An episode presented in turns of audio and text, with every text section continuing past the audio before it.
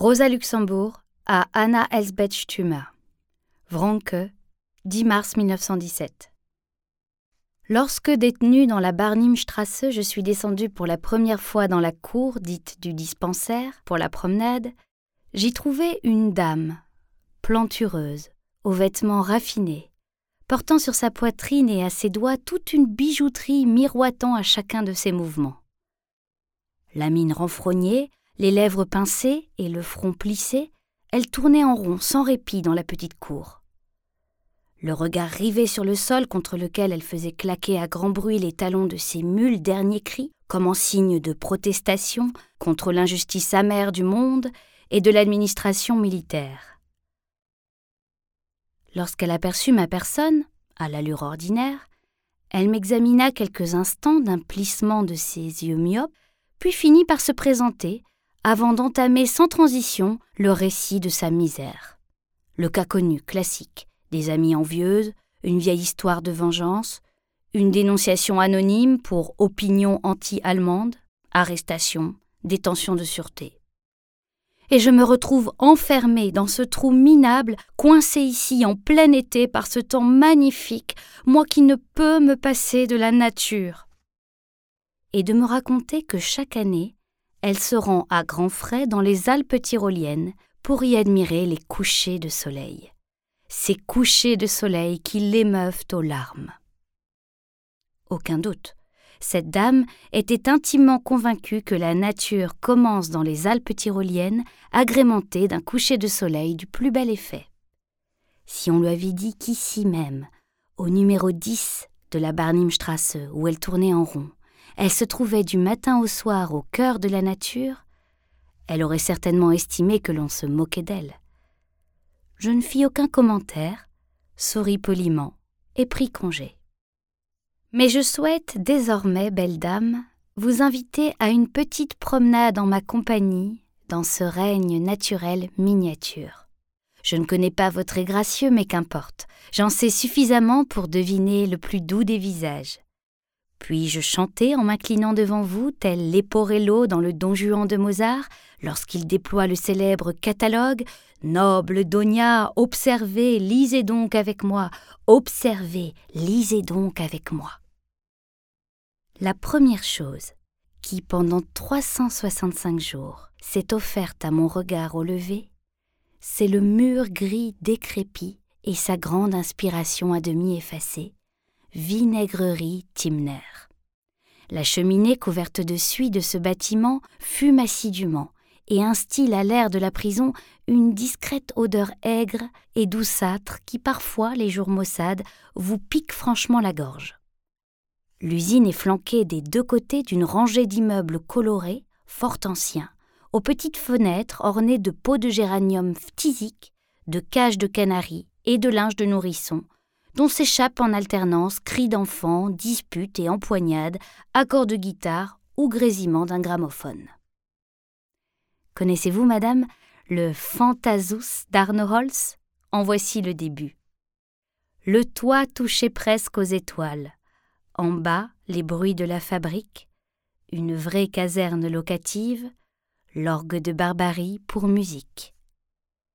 Au ré, on servait grog et bière, à la cave nichait le rat, et jusqu'au cinquième, la misère des banlieues avait ses grabats. Mais au-dessus de la ligne brisée de ces toits, qui sont tous orientés à l'est, se joue tous les matins le plus beau et le plus sublime des spectacles depuis la création du monde, le lever du soleil. Fin de l'automne. 5h30 du matin. La bâtisse sommeille encore.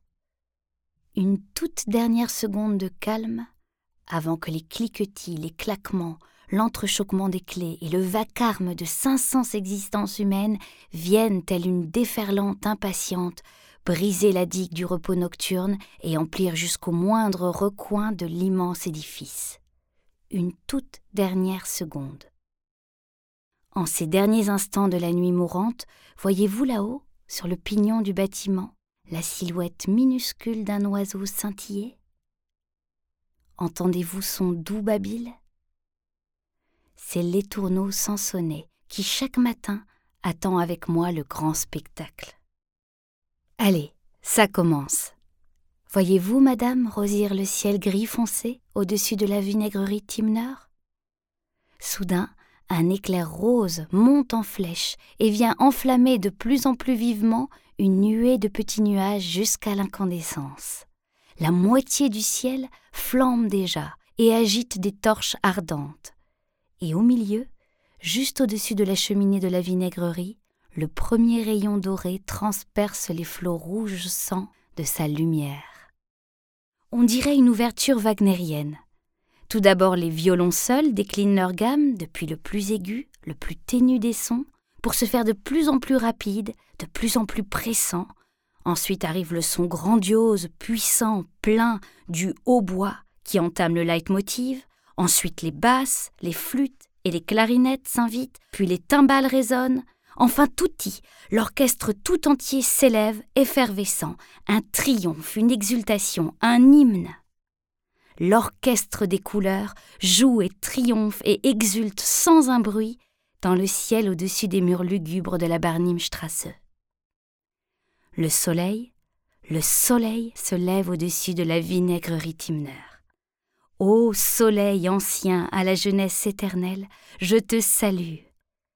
Que m'importe grille et verrou, tant que tu me demeures fidèle, que j'aperçois ton visage doré, ne suis-je pas tout aussi libre que l'oiseau sur le fêtage qui lui aussi t'acclame? Et si un jour, peut-être, dans l'embrasement d'une révolution russe, je suis conduite à l'échafaud, il suffira que tu éclaires mon lourd chemin pour que je gravisse mes dernières marches du même sourire enjoué que m'inspire un banquet de noces. 7 heures. Je peux désormais descendre dans la cour, que j'ai jusqu'à dix heures pour moi toute seule. Belle dame, voulez-vous me suivre? Une fois en bas, vous voyez un simple carré de pelouse, au milieu un grand orme solitaire et sur les côtés quelques arbustes. C'est tout. Mais quelle richesse lorsque l'on y regarde de plus près. Ici, à vos pieds, dans l'herbe perlée de rosée, si vous voulez bien vous pencher, madame, voyez-vous toutes ces feuilles de trèfle vert? Remarquez-vous la mateur étrange de leur chatoiement, bleuté, rosé, gris nacré D'où peut-elle bien venir? Chaque petite feuille est couverte d'infimes gouttelettes de rosée. La lueur oblique du matin vient s'y briser et irise les petites feuilles des reflets de l'arc-en-ciel. Avez-vous déjà lié en petits bouquets ces simples brins de trèfle à trois feuilles? Placés dans un petit vase ou dans un verre, ils sont du plus bel effet. Au premier abord, rien ne les distingue, mais à y regarder de plus près, chaque petite feuille est légèrement différente, tout comme on ne saurait trouver deux feuilles identiques sur un même arbre. Plus grandes ou plus petites, plus claires ou plus foncées, les petites feuilles de trèfle composent de leur ovale noble un tableau changeant et animé. Lorsque je fis parvenir pour la première fois un tel petit bouquet de feuilles de trèfle à Madame la directrice, en guise de salut matinal, elle me demanda par la suite, intéressée, comment je me l'étais procuré. Toutes ces dames n'ont aucune idée de ce qui pousse et fleurit dans leur propre cour, et à chaque fois que j'ai produit un bouquet digne de ce nom avec les modestes moyens du bord et un peu de savoir-faire, on me demanda Mais d'où vient-il? Depuis, ces petits bouquets de trèfle sont devenus très en vogue et j'ai observé avec joie certains matins l'une ou l'autre de ces dames se courber dans la cour et cueillir hâtivement une poignée de trèfle.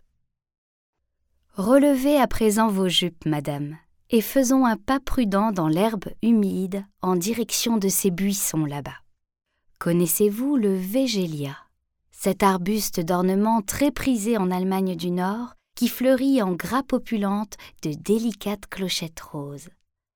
Celles-ci ne sentent rien, mais sont un délice pour les yeux, et son large feuillage vert n'est pas lui non plus dépourvu de beauté.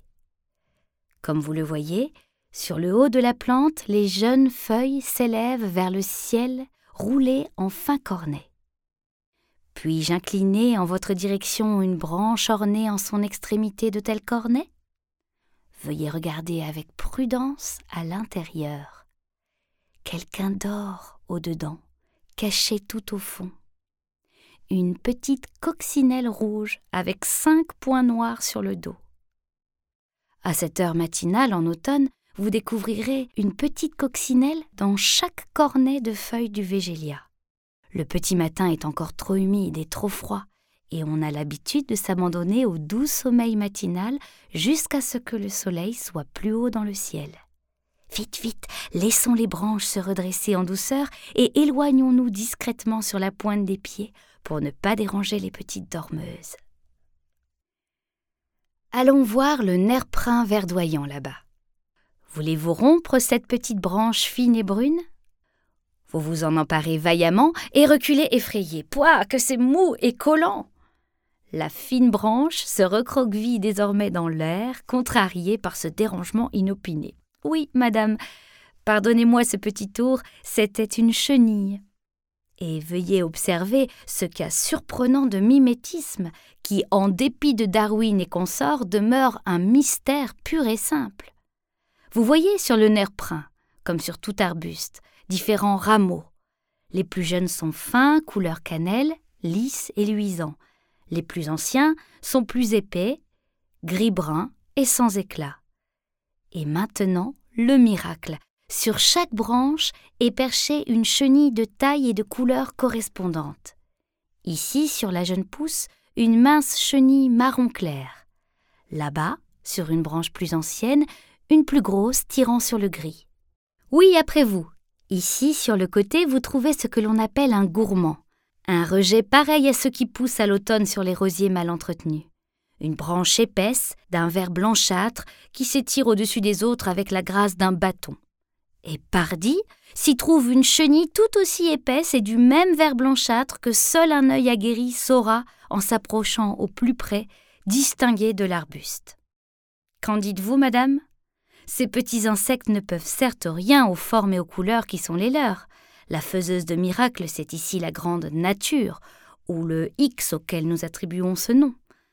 Mais qu'ils choisissent avec une telle précision et sans miroir pour s'accrocher la branche qui s'accorde à leur robe. On voit bien là une forme de discernement, une tentative de fraude délibérée qui relève presque du code pénal et qui surpasse même la compétence de votre petit frère en la matière. Ce n'est pas tout, leur posture même, elle aussi, l'angle aigu que chaque chenille adopte pour se fixer à la branche à la manière d'une ramification, la position roide et immobile en l'air, des trésors de raffinement sont déployés afin de tromper le regard perçant des oiseaux à l'affût dans les hauteurs. Si l'on touche l'une de ces chenilles du doigt, elle tressaille impatiemment, et des vagues rougeâtres viennent glisser sur son petit corps cylindrique, tels les rougeoiements de la colère. Elle s'efforce d'échapper au plus vite à l'importun pour se figer de nouveau dans la position de fakir bouddhiste qui constitue pour elle la seule posture digne et acceptable. Nous la laissons donc en paix. Entre-temps, le soleil est déjà haut et ses rayons atteignent le petit cotonéaster là-bas, près de la porte de sortie. Connaissez-vous, madame, ce bel arbuste ornemental dont les petites feuilles semblables aux myrtes et brillantes comme le cuir sont ordonnées sur chaque rameau? Avec une telle régularité qu'elles forment une couronne de mariée prête à l'usage Comme une telle couronne verte siérait à votre petite tête que j'imagine parée d'une abondante chevelure brune. Je ne suis toutefois pas la seule à apprécier ce cotonnet astère. Une grosse épère diadème y a élu domicile. Voyez-vous en bas, entre les branches, se dresser à la verticale l'immense toile irréprochable qu'elle vient tout juste de tisser? Quelle adresse et quelle science de l'avoir placée directement face à la lumière du soleil pour que la mouche imprudente, vrombissant à tout va, éblouie par la lumière, se prenne dans le collet sans échappatoire aucune. Avec quelle clarté et quelle précision mathématique la toile traîtresse se dessine-t-elle dans l'atmosphère bleue dorée de cette matinée d'automne. La brise joue légèrement avec l'ouvrage vacillant qui se plie et tremble sans pour autant se déchirer, tel un pont suspendu de haute montagne, moderne et souple, tressé de l'acier le plus fin, un miracle d'ingénierie. Là-bas, dans son coin, L'éperdiadème à gros ventre est postée repliée sur elle-même. Elle se félicite de son œuvre et attend en claquant des dents l'arrivée d'un copieux petit déjeuner. Maintenant que midi approche, je me saisis enfin de mon Homère et me retire dans ma cellule. Tout ce temps, ce cher Homère attendait patiemment sur le banc. Vous connaissez certainement l'effet merveilleux d'un bon livre que l'on a à portée de main et que l'on ne lit pas. Si souvent, je cherche la nuit venue un bien beau livre pour qu'il m'accompagne doucement dans le sommeil. Cela dure parfois longtemps avant que je ne trouve le livre qu'il me faut. Je le pose alors sur la petite table à côté du lit et ne le touche pas. Sa proche présence semble suffire. L'Iliade m'accompagne ainsi tous les matins lors de ma promenade dans la cour, mais je ne suis pas arrivé plus loin que la diatribe de Tercite le Bossu cet automne. Quelle importance d'ailleurs. Tercite est mort depuis longtemps, tandis que l'éperdiadème, elle, est bien vivante et partage avec moi ce court instant d'existence que nous accordent les dieux. Un après-midi en prison passe très vite. Maintenant, à l'automne, le jour vers 16 heures prend déjà les teintes du coucher de soleil qui approche. Et c'est précisément cette dernière heure exquise de plein soleil que choisissent chaque jour les pigeons qui nichent en face, sur l'immeuble jouxtant la vinaigrerie, pour effectuer un joyeux vol en bande. Regardez, madame, comme ils oscillent toujours plus haut, en ronde incessante autour de l'immeuble. Voyez comme ils battent bruyamment de leurs ailes, dont l'intérieur blanc-neige capte à vous éblouir la lumière du soleil.